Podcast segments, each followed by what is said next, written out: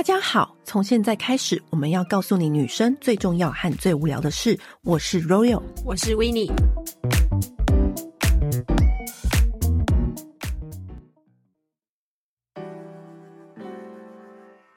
这一次的团购优惠。也是非常的精彩，就是私密护理油 Lip Intimate Care 厉害的地方在哪里？它就是市场独树一格，用油来清洁保养你的私密肌。对，那这个油的洗起来的感觉呢，它会带来温润，然后舒适的感觉，让你减少就是跟衣物之间的摩擦。对，你的妹妹的肌肤就会非常的柔嫩，然后有保护膜。都说了，肌肤最不能或缺的就是。是好油，都说了。肌肤最不可或缺的就是好的油分，那私密肌也是一样的道理。私密油的用法是，你可以把它当成清洁来使用，那或者你也可以当成保养油来使用。对，但不用担心它会太油，它只会留下温润的感觉，它不会把你的手啊或者是裤子沾的油油的，它完全被肌肤吸收了，然后会在肌肤上面留下一层薄薄的保护膜的感觉，就像是为妹妹穿上了一层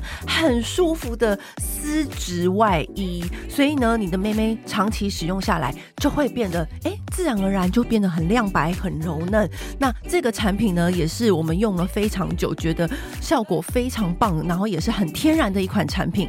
对私密保养有兴趣的朋友们，记得一定要去我们节目布告栏里面下标。那我们现在节目开始。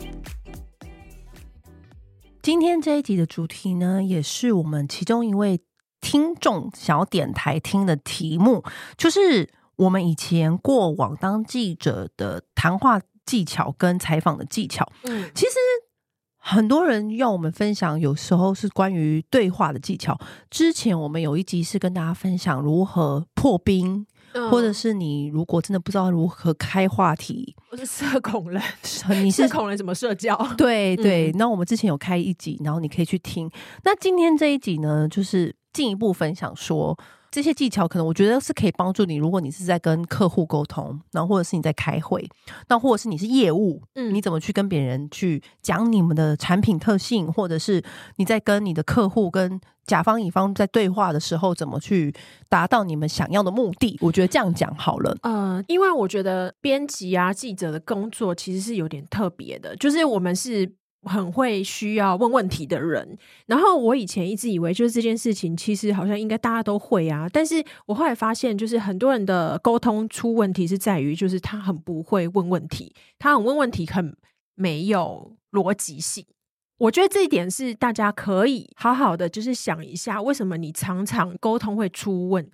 其实我觉得你刚说的那一点是大家最常犯的错误，对，就是他问问题不够仔细，精准。应该是说、嗯、他会用自己的背景来问问题，他自己知道所有的故事全貌，但是他以为他这样问出来别人会懂，但是完全没有，没有懂。嗯、所以我觉得好，现在跟大家交代怎么去问问题。嗯，这就是要回到我以前我们小时候新闻系会学的五个 W 一个 H，其实这很重要哦。对、嗯，很多人问题都没有这五个 W 一个 H，一个就是 When What。然后就是你到底要做什么？嗯，什么时间？什么事？要问事实地物。对，问题里面你要所有的事情你都讲到，嗯，你不能直接跟他说：“我有一个很厉害的产品，可以看看吗？”你这里面到底一个资讯都没有。对，你要说：“你好，我在哪里？”曾经看到你，然后我觉得这个产品是来自于哪里，然后它的特性是什么？那我觉得对你来说应该会蛮有兴趣的。不晓得你下周有没有时间来聊一聊呢？嗯、很多人这一串话会用，你们有兴趣开团吗？对，我超常遇到，嗯，我超常遇到，就是很多人直接跟我说：“Royal 你好，我们有一个很厉害的产品，你要不要开团？”对，然后我就想说。什么产品？何时？什么东西都没有讲。对，我怎么开？对，然后我就想说，我不是说我很想要耍大牌，或者我想要忽略你的讯息，或者是我想要就是你的讯息就会自然而然让人家忽略。对，然后因为我们有一个呃四千人的群组嘛，然后其实我觉得也很常看到大家就是常常会来问问题，然后其实我觉得大家都很热心，会愿意回答。那其实我觉得最多的其实就是像旅游相关的问题，嗯、就比如说。呃，就有人问说，哎，可以推荐就是东京好吃的吗？第一个是你没有讲你区域，你没有讲你时间，你没有讲你想吃什么，你没有讲你预算，你没有讲几个人，这个范围太大了。对，因为这个太大，你没有办法说。如果你只是想要就是品尝一些就是在地道地的小吃或干嘛，哎，那我就是推荐你一个米其林的餐厅。那对你来说，你也没有用到。当你每一次问话出去的时候，我觉得你问的很精准的这件事情，不但会让你就会可以得到答案。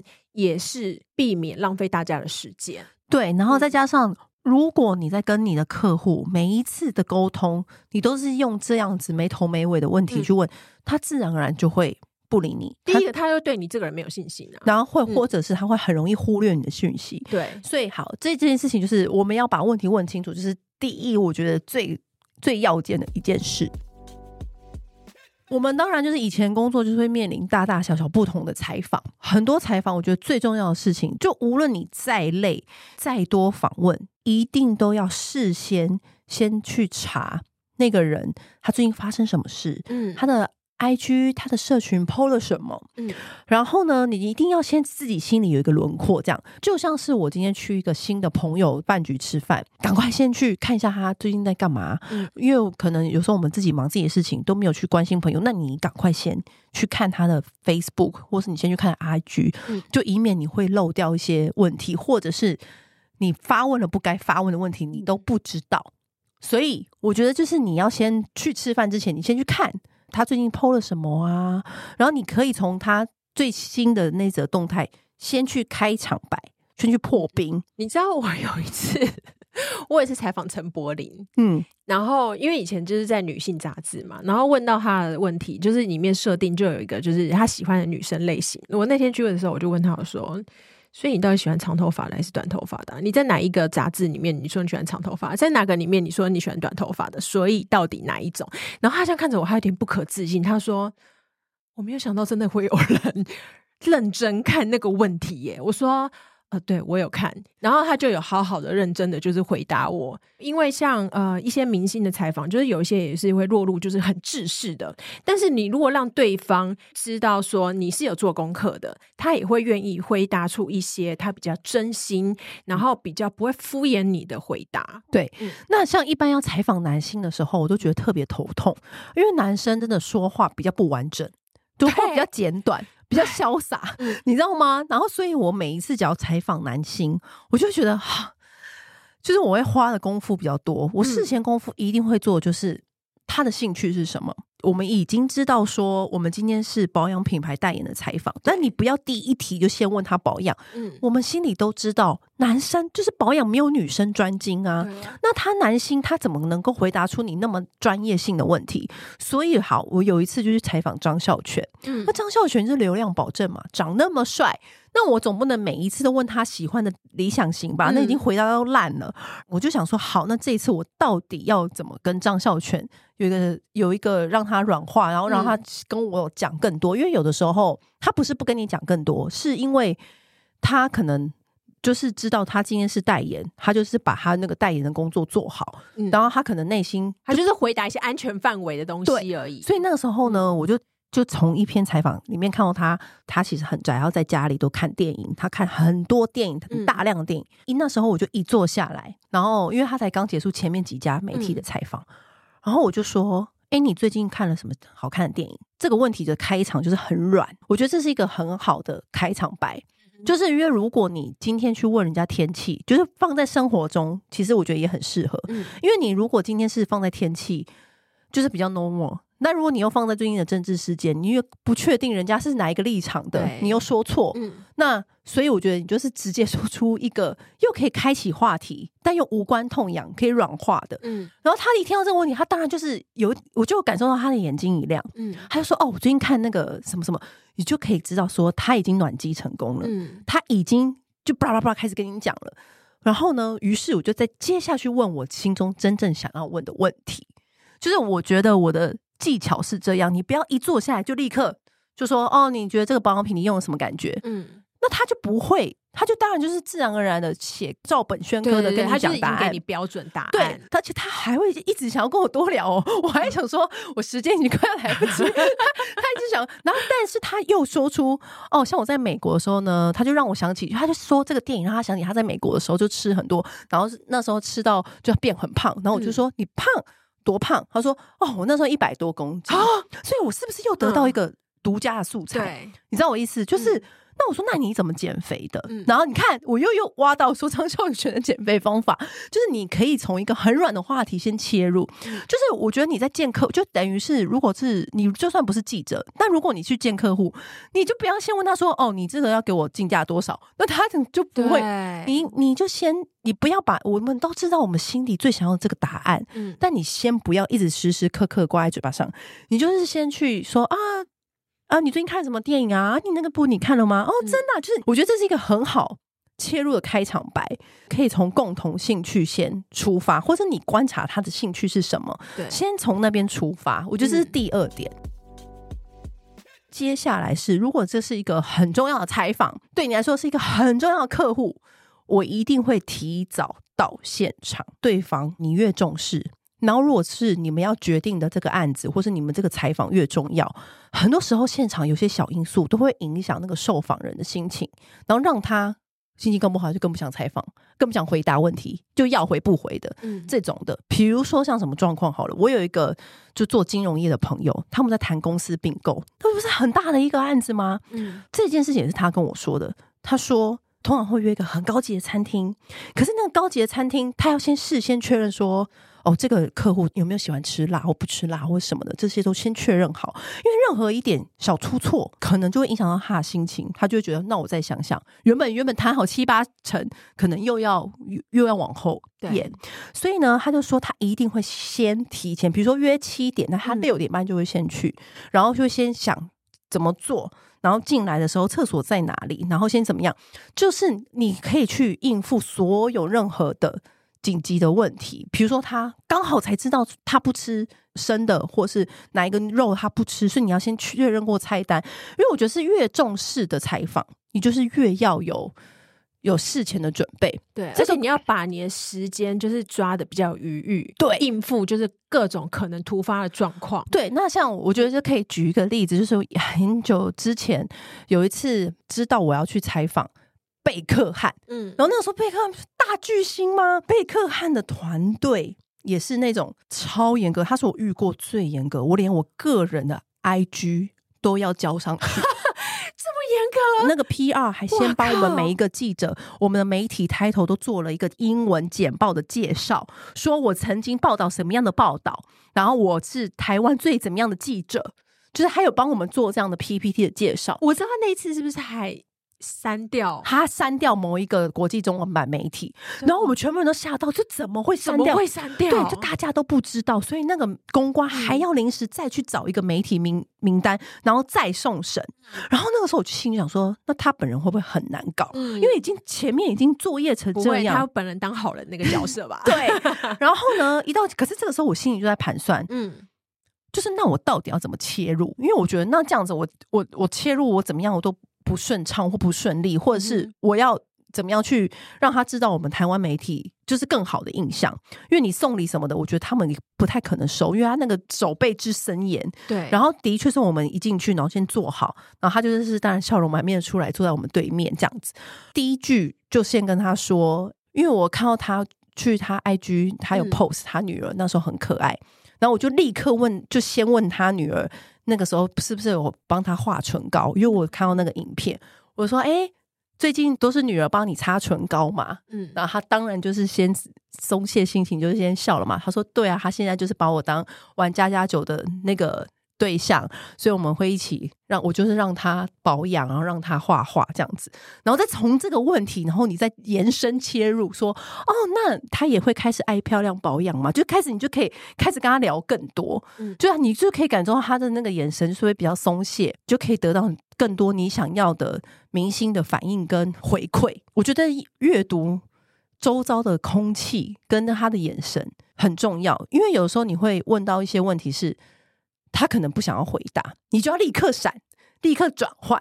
就是你就立刻转换说，那这样子的话，那你自己保养是怎么样？你就感受，如果他对方是不想聊女儿的，嗯，你你就可以感受到他眼神可能有点小变化，然后你就说，哦，那我我看过这样的影片，那你呢？你自己是喜欢保养的吗？就是我就不要再放在他女儿身上了，就是你要自己就是现场就要立刻切换这样子，因为我觉得有时候你看眼神是很准的，嗯。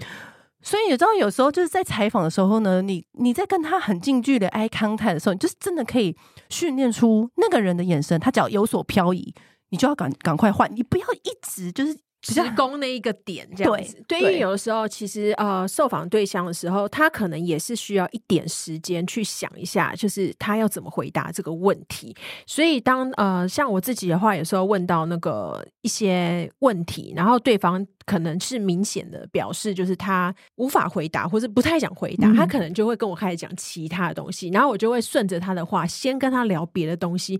但是因为我已经有设定好，我就是需要这个问题的答案，所以我会过一阵。等到他就是稍微放松一点之后，我会再回过头来，就是再换一句话说，重新问一个问题。我有一次被那个 Chanel 的调香师，就是他那时候刚接班，我忘记我问他什么问题，但是他就是不太想回答，然后我就开始跟他闲聊，就是现在这一次新发的香水的问题。然后聊一阵子之后，然后我再回到刚刚那个问题，然后他就有点傻掉，他就问我说：“啊，你还记得？”我说：“对啊，我想说给你一点时间想想看这样子。”然后他就会觉得说：“OK，他也知道说。”这个问题可能对我来说很重要，所以他在那个时候，他也会就是给出一个比较好的答案。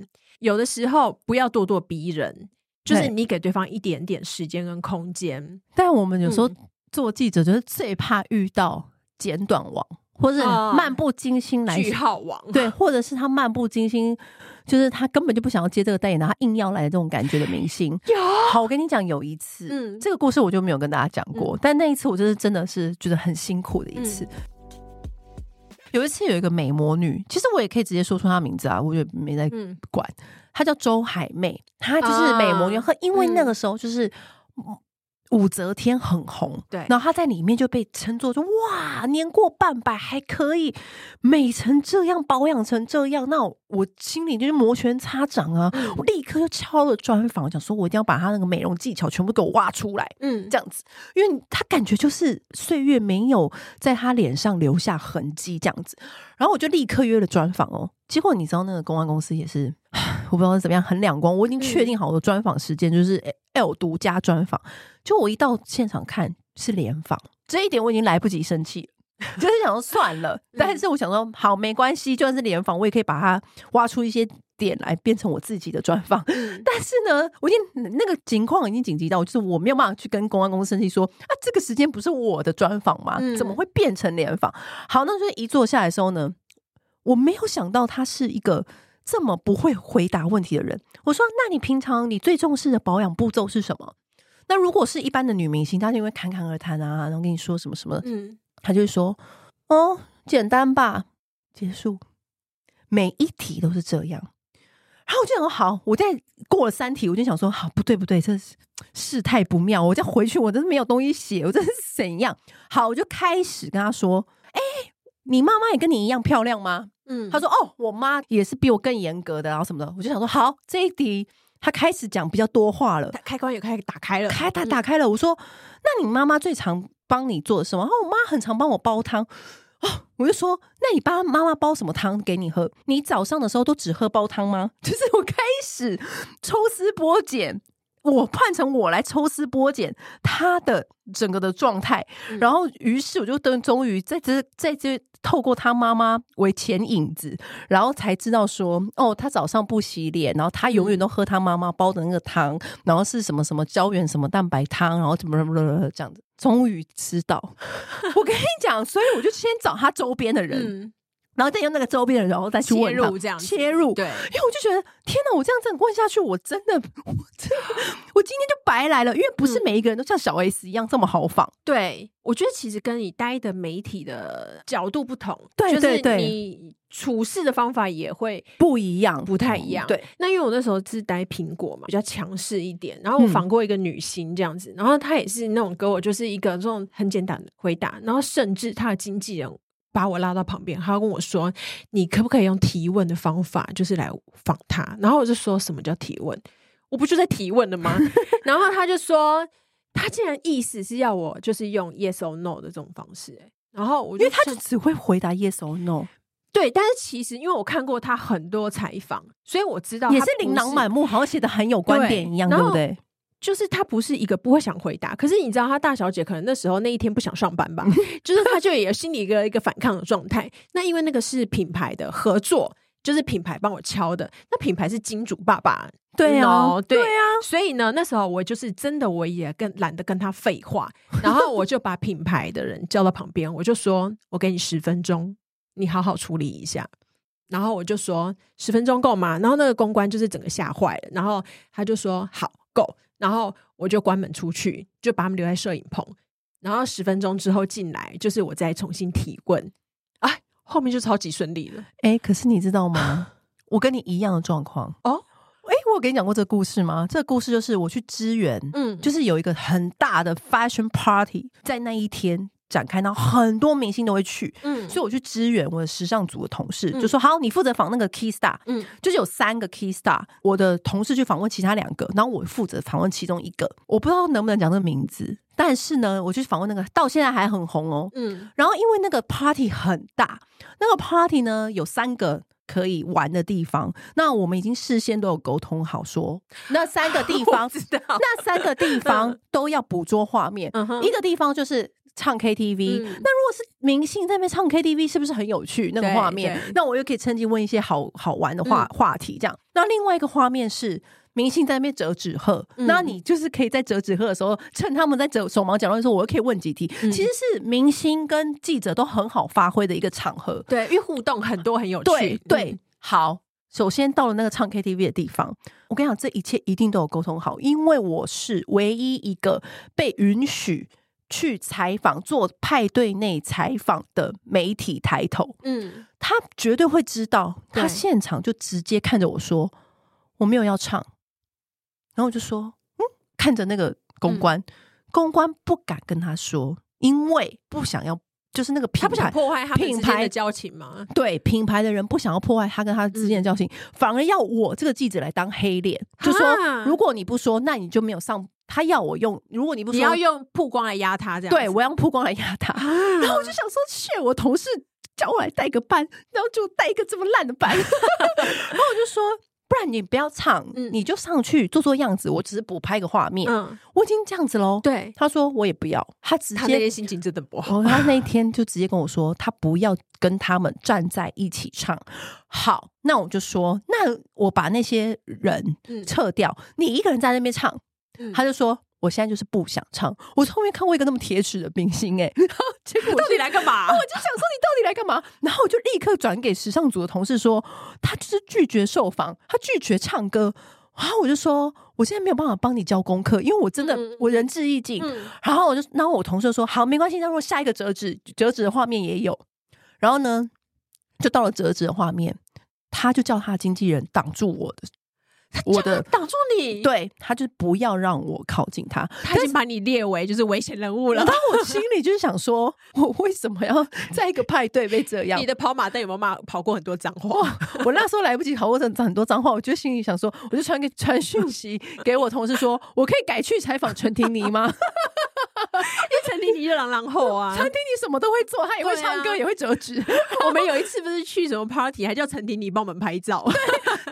Anyway，我就觉得说，我为什么要来这里？然后那个巨星就是要仿不仿的，所以呢，这个时候我真的觉得，我们就不用跟他一般见识，就不符合我们上述讲的谈话技巧，都不要用上。我就直接跟公安公司还有品牌的人说，他现在就是这个状况。那我们也不错，不到好素材，我已经仁至义尽了啦。对，我已经仁至义尽了。那当然，从那之后，我就再也没有看过他接过这个品牌的活动了。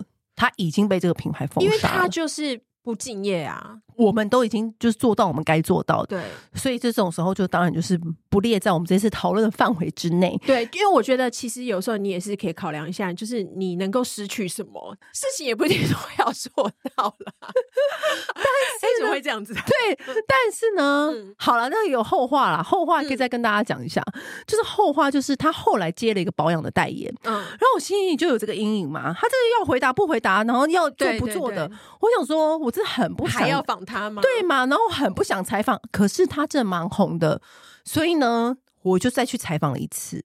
然后这次我就决定。不按牌理出牌，嗯，我就说，哎、欸，我看你脖子好像一条细纹都没有，你怎么保养的？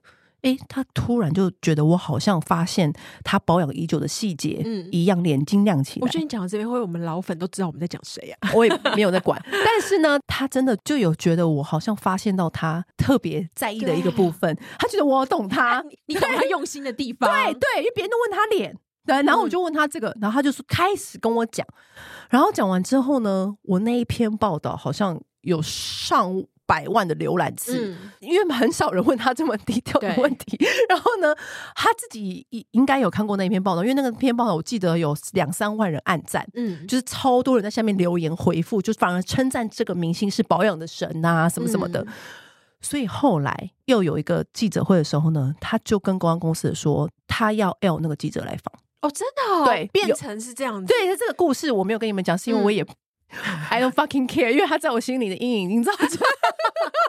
但是是真的，是真的。他后来就有指定他要的记者。嗯、这个故事就是告诉我们说，虽然第一次的沟通不顺利，嗯，但是我觉得我们用实力去给人家看，他会在对你刮目相看。有，我觉得是是有这个机会的。嗯、所以我们后来又成功了，又做了好几次的专访。不要因为说第一次热脸贴冷冷屁股，然后你就觉得好像这个工作机会会跟这个人无缘了。嗯、但其实我觉得还是都会有机会的，没有永远不合的人，也没有永远的敌人呐。我觉得你还是把该做的事情做好。那另外一个采访的点，就是有的时候呢，有的时候其实 Podcast 偶尔也会遇到这个状况。嗯、我们当记者的时候，就是受访者的观点。跟我们自己的观点完全不一样，或者是相反，对，正相反。有，有的时候，那个受访者的观点，嗯、你会觉得不该让大家听到，因为他的观点很错误。那这个时候该怎么办？你知道，有一次我就真的遇过这个问题，嗯、而且这个故事蛮好笑，我可以跟大家分享。因为那时候不是很流行那种。女权女霸主的那种金句吗？像刘嘉玲就会说：“贵、嗯、的不是东西，嗯、是你自己的能力。嗯”引起大家很多共鸣，就觉得刘嘉玲就是一个很厉害、坚强女性的代表，就会说出很多金句，这样对很多女生的看法真的都是很厉害的。嗯、因为那个时候我去采访刘嘉玲的时候，她也有说啊，说女生本来就要多。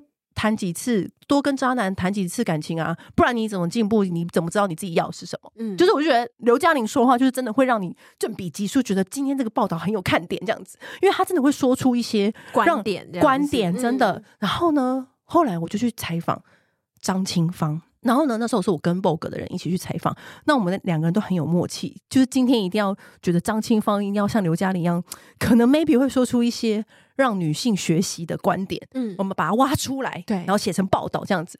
于是我就在那个前面的软性铺陈之后呢，终于问出我们的关键性问题了。我们就问说，那请问张清芳姐，你你有没有遇过真的很挫折的时候？你是怎么去面对的？嗯，他就说，哦。我这阵子，我上个月才刚面临到一个，我甚至都都在飞机上哭了，嗯、然后空姐还问我怎么了，然后我就想说，yes yes，终于被我挖到了，连张清芳都在飞机上面哭，飙要来了，飙要来了，然后到底是什么事情？嗯，到底发生什么事情？然后我就准备哦，那个笔哦都拿好了，嗯、准备就是耳朵张大哦，准备要开始哦，然后他就说，就是啊，我最近在忙那个搬家。然后我跟那个 Vogue 编辑说：“嗯、啊，怎么了？怎么了？我真的没有想到，怎么会是我的沙发先来，然后地毯还没有来。然后我就是跟 Vogue 编辑这样面面相觑，我真的很烦恼，我真的觉得我我因此对自己很很难以接受，我怎么会这样做？所以现在沙发来了，可是我的地毯都还没有来，然后他就哭了，在飞机上哭了。”然后我就想，什么？什么意思？一阵沉默。刚刚不是空拍，是沉默。对，然后我就说，我心里想说，啊我想怎么办？我想要怎么办？嗯、我我这身为庶民的我，我的确是不知道说，就如果是豪宅，他可能地毯还没有铺，沙发就放上去了，然后他可能对会到底多为难呐、啊？对不对？就是可能又要再把沙发搬起来，然后地毯再铺，然后什么什么的，可能真的就是真的很阿杂吧，对不对？然后我内心就想说，这故事能写吗？这个有励志性吗？那我就只好说啊，那清芳姐，那你面对这样的低潮，说你是什么？他如果人生低最低潮是这样子的话。好了，也是蛮幸福了。然后我就只好，嗯、就是当下，你知道，我真的哦，嗯，我真的就想说，硬着头皮问下去，硬着头皮问下去。然后我我回去就跟某个编辑说，我觉得我们生活真的太浅了，我居然没有办法明白沙发跟地毯谁先到的这种挫折度。我说，我是不是人生过得实在是太太渺小了？我真的不知道这到底有多多挫折。对，但是有的时候受访者的观点跟你预计的。真的完全不一样，大相径庭。然后我就想说，那我这个报道不能写出来，写出来你你可以想象，就是一定会被攻击，一定会被攻击。但我知道，张清芳姐她是一个非常爽朗，嗯、然后而且她是非常照顾后辈，然后是一个很棒的人。嗯、但是我觉得我不能把这个故事说出去，因为我觉得她没这那个可能是真的，她当下真的很阿杂的事，很困扰，很困扰。但是。我不能写啊，因为我如果写了，他可能会被被大家。骂啊，说什么？我有一次访那个蔡诗芸，也是有一点这样，因为他那时候就是刚生宝宝嘛，然后我们去访他啊什么的，然后就说，哎，就是觉得啊，你跟王阳明这样啊，人生胜利组，对，然后帅哥美女啊什么的，然后就是在全世界各地这样玩啊，什么感觉就是很精彩。当了妈妈，你会不会觉得就是被绑住了，变成是另外一个责任？然后你觉得、啊、不能再出去玩，对，失去自由啊什么之类的啊？然后回答的问题就是完全跟我们想的完全不一样。他就是讲说。哦，不会啊，我觉得，因为你这个问题的出发点就错了。对，我用庶我用庶民的想法来想他，对，对，他就跟我说，你用庶你用庶民了，因为我什么事情我想做的事情我都做完啦，我也去跳过伞啦，然后我也去哪里玩过，他人生没有遗憾了。对，对他说这就是人生下一步啊，而且就是他觉得他就是带小孩，我觉得嗯，对啦，有如果你有很多帮手，可能带小孩这件事情的确是。所以怎么困？我觉得，所以你你在提问题的时候，嗯，你要设身处地的去想那个受访者的环境背景，去提那个问题。嗯，因为你知道，好，就再跟大家讲一点，就是周扬青最让人批评的有一个事件，就是他不是他爸爸送他一个电影院吗？对。然后那个陈伟霆就在节目里面问他说：“你家有电影院哦？”然后周扬青的回答是。你家没有吗？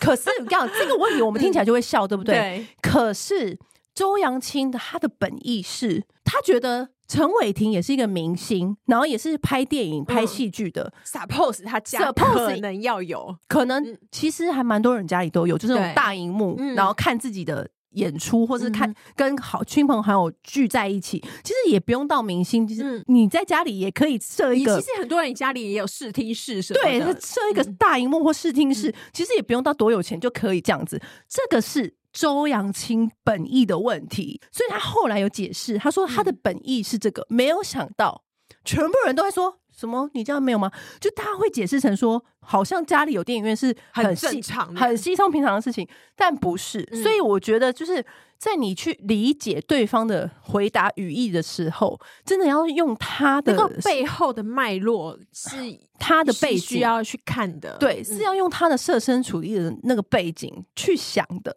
我听完周扬青的解释，我我觉得是合理的。对，因为我觉得周扬青他当下的意思。他谁会那么笨，会说出你没有电影院哦？谁会那么白目？嗯，可是我觉得他的意思真的，我觉得他一解释完，我就立刻懂。因为像我们平常也可以用投影机，然后投出大荧幕，我们自己都可以有自己的视听室。那为什么这不是有钱不有钱的问题？是你有没有给自己营造这样环境的问题？嗯，所以有的时候就是在 可是对话的时候，我觉得蛮有趣的。嗯、对，我采访过一个男星，他对咖啡就是蛮有研究。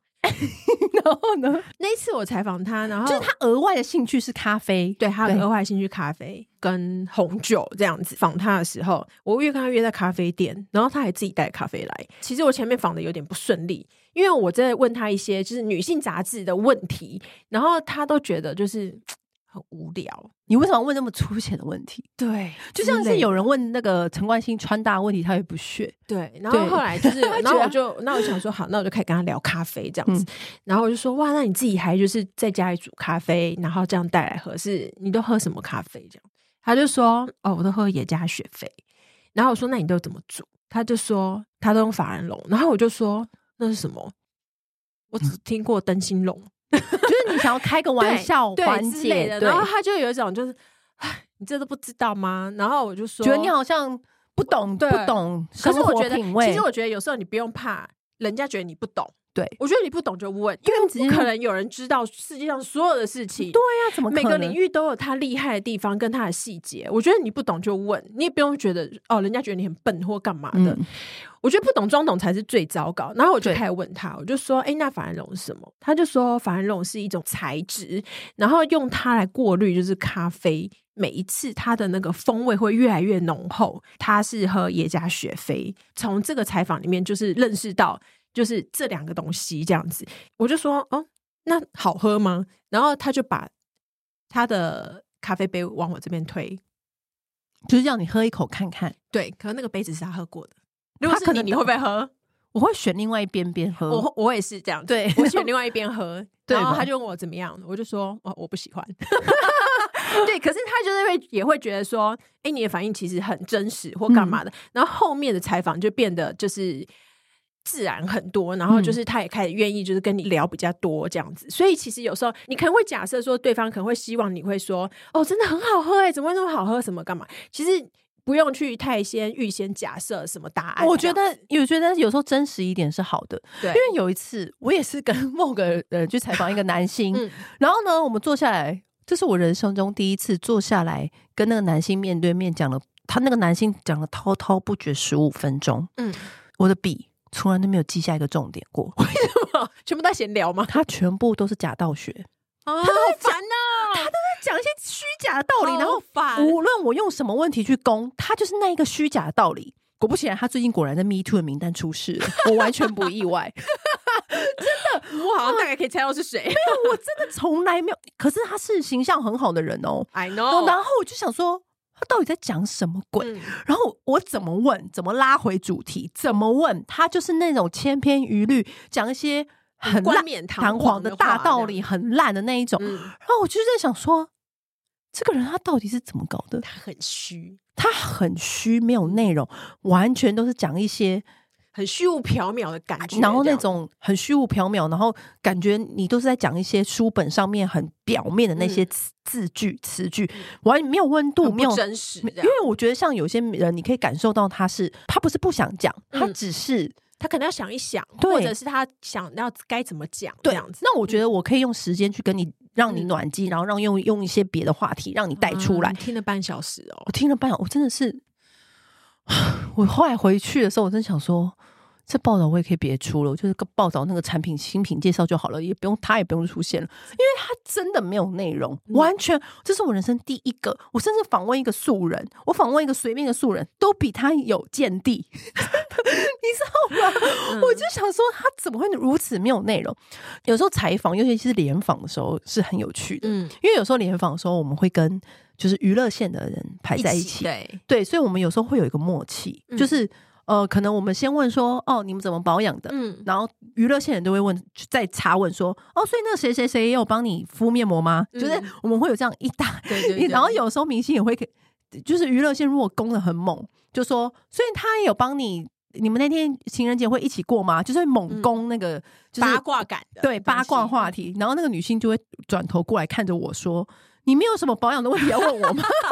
我们有时候会互相帮忙一下，对，互相帮忙。好，就有一次，就是我觉得我很一直都很喜欢昆凌，嗯，就是周杰伦的老婆，嗯，因为我觉得天王嫂她真的是有一个智慧的。对，我觉得他很有趣。其实我也很喜欢他。对，我觉得他是因为大家给他的问题一定是非常犀利的，嗯、一定会问说他孩子、他老公，然后都不在那个产品的重点上。嗯、可是我觉得他都可以笑笑的给予大家又有点可以教功课的，嗯、但又不会对内他又可以交代的一些访问的回答，她在我心里是一个非常大智若愚的女生。嗯，我觉得她是又甜美，但是我觉得她内心是，我觉得她是很有智慧，的，对，嗯、很有智慧，就是大智若愚的女生。然后有一次，就是因为她很常出席发表会，那该问的问题都问烂了，我就想说，那我这些还有什么问题要问她？因为她该讲都讲啦。嗯，然后。于是呢，因为那时候是一个唇膏的刻字活动，嗯、然后去出席站台，然后我就想说：“哦天哪，刻字活动，一天到晚都刻字活动，嗯、然后这好腻，好无聊。”然后我就突然想说：“好，这次有说，就是大家都没有专访，因为他就是给大家联访这样子。”然后我就在联访完之后呢，我就突然叫住他，我说：“哎、欸，我想再问你一题，因为这是我小心机啦，因为我就是趁联访完，然后突然叫住他，我说想问你一题，那如果……”这个唇膏是要刻给你女儿的，你会刻什么字？嗯，这个他就会露出一个很甜甜的笑容，因为他想到女儿，他就很开心嘛。嗯、他就说：“哦，我会磕 kiss the one you like，就是你第一次亲吻的人一定要是你最喜欢的人，这样、嗯、送给女儿的一个礼物。然后 kiss 又跟唇膏有连接。嗯”然后我就觉得哦，yes，我就说，所以是你会希望你女儿就是找到她最爱她，然后不是她爱的那个人嘛？他说，我觉得第一个接吻就是给她最喜欢的人，我觉得是我会想要告诉她的。然后我就觉得哇，这是一个很 sweet，然后又是一个很棒的 angle，我就 yes yes，然后就回去，立刻就用用这个为标题，然后出了一个报道。想当然，就是别人会觉得说，哎，为什么我有独家？但其实我没有独家，我只是问他是多补了一个题而已，我只是多补了一个特别的问题而已。但是我觉得有时候就是你要自己在那个夹缝当中求生存。可以分享一个同事很好笑的故事。就有一次，因为我们常常都要联访，然后举着那个麦克风，或是拿着那个手机录音，待在旁边，然后很累，脚站好久，好酸。你知道，尤其是那种各个明星都来的那种大堆头的那种 party，然后我们就要守在那个背板前面，每一个明星都要录嘛，录音，然后采访这样子。然后那个时候是最痛苦，因为那个不是坐下来专访，那个是卡在那个 photo code 前面。然后有一次，我那个同事呢，他就觉得脚好酸。其他明星在讲一些不是关于我们想要听的那个答案，对，他就蹲下来，然后想说先休息一下好了。就你知道，他蹲下来的时候，就发现有一个女星欧阳娜娜也脚酸，她也蹲下来，她也蹲下来，然后他就他也脚酸，对对对对，然后他就跟欧阳娜娜对看，然后那欧阳娜娜就对他比一个耶，就就。就是示意他说可以拍照，然后他就拿起手机拍了一张欧阳娜娜的照片。于是我们就有一张很可爱的独家，就是欧阳娜娜联访的时候也脚酸，然后就蹲在那个记者的脚的里面，你知道吗？就很可爱。就有的时候就是会有这种突如其来的小可，就像我们曾经也在背板前面亲眼看到隋唐说出那句。就是本来是一个时尚活动哦，对，然后他就突然就这样子，我们本来就是就是觉得哦要回去发稿了，要回去写稿了，突然之间他就说，我的心就像美工刀，一刀一刀的被割。然后我们想，哦，那我那时候好像也还是小记者，嗯，然后我就这样看着他，然后在背板前面，然后讲了这句话，我就想，然后就想什么什么，他刚他刚刚是哭了吗？然后我就想说。真厉害，对，真厉害！我最近听到隔壁那个娱乐记者这样稀稀疏疏、稀稀疏疏，然后准备要发稿了，对，就是这已经把原本原本是那天有韩星要来，对，原本的最大的可能画面是韩星，我看已经全部换成隋唐美工刀的那个那个画面了吧？我就觉得哇，是大家蛮厉害的，厉害，真的真的。所以有时候就是还是会有有趣的时候。嗯，以上就是我们跟大家分享一些，就是我们遇到的采访的事情，然后以及我们怎么去攻破一些我们。很觉得很难攻破的点，然后一些谈话的小技巧跟氛围都可以去掌握的地方，希望对大家有些帮助啦。因为毕竟我觉得有时候人生还是需要很多答案，就是问问题真的很重要，问问题蛮重要的，练习问问题的技巧。对对，在感情上面问问题也是蛮重要的哦。真的。好，今天就先这样喽，拜拜。按订阅，留评论，女人想听的事，永远是你最好的空中闺蜜。